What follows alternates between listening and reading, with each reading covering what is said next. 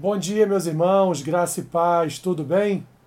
Quero compartilhar uma palavra com vocês nesta manhã, que está lá na segunda carta de Paulo aos Coríntios, capítulo 3, do versículo 17 até o capítulo 4, versículo 6, que diz assim: Ora, o Senhor é o Espírito, e onde está o Espírito do Senhor, aí há liberdade.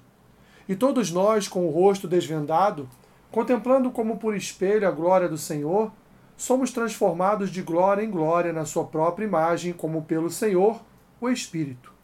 Pelo que, tendo este ministério, segundo a misericórdia que nos foi feita, não desfalecemos. Pelo contrário, rejeitamos as coisas que por vergonhosas se ocultam, não andando com astúcia, nem adulterando a palavra de Deus. Antes, nos recomendamos à consciência de todo homem na presença de Deus pela manifestação da verdade. Mas se o nosso evangelho ainda está encoberto, é para os que se perdem que está encoberto, nos quais o Deus deste século cegou o entendimento dos incrédulos, para que lhes não resplandeça a luz do evangelho da glória de Cristo, o qual é a imagem de Deus. Porque não nos pregamos a nós mesmos, mas a Cristo Jesus como Senhor e a nós mesmos como vossos servos, por amor de Jesus porque Deus que disse: das trevas resplandecerá a luz. Ele mesmo resplandeceu em nosso coração para a iluminação do conhecimento da glória de Deus na face de Cristo. Meus irmãos, fomos conquistados pelo Espírito Santo. Fomos transformados pelo poder da palavra de Deus. Fomos regenerados pela obra de Cristo no Calvário. Portanto, há em nós o Espírito, há em nós a palavra e há em nós a obra de regeneração do Senhor Jesus Cristo. Isso só foi possível porque a palavra é pregada em verdade, porque o espírito da palavra, meus irmãos, ele ocupou lugar no nosso coração de tal forma que mudou toda a nossa história, mudou toda a nossa vida. O que Paulo está dizendo aqui que ele não prega de si mesmo, mas ele prega o Senhor.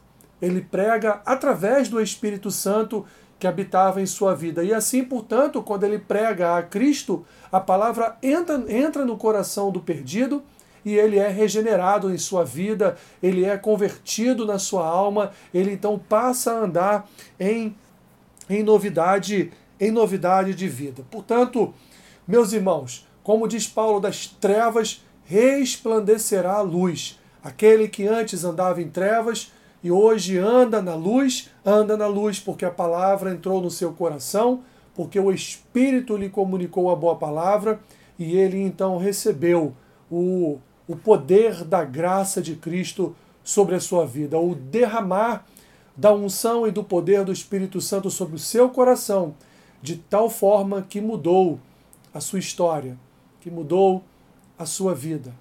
Assim, meus irmãos, cada um de nós recebemos e fomos iluminados pela luz de Cristo e hoje andamos em novidade de vida, de glória em glória, de fé em fé, e assim permaneceremos até o último dia das nossas vidas, crendo que o Senhor Jesus nos salvou, mudou a nossa história, regenerou a nossa vida e está preparando moradas para cada um de nós. Cristo nos salvou glórias ao Senhor por isso.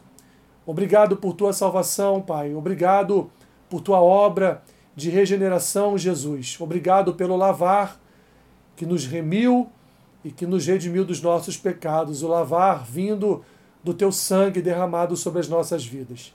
Abençoe o dia do meu irmão e da minha irmã. Seja com eles, Senhor, neste dia, em suas trajetórias guiando seus passos, ajudando o Senhor em suas limitações e necessidades.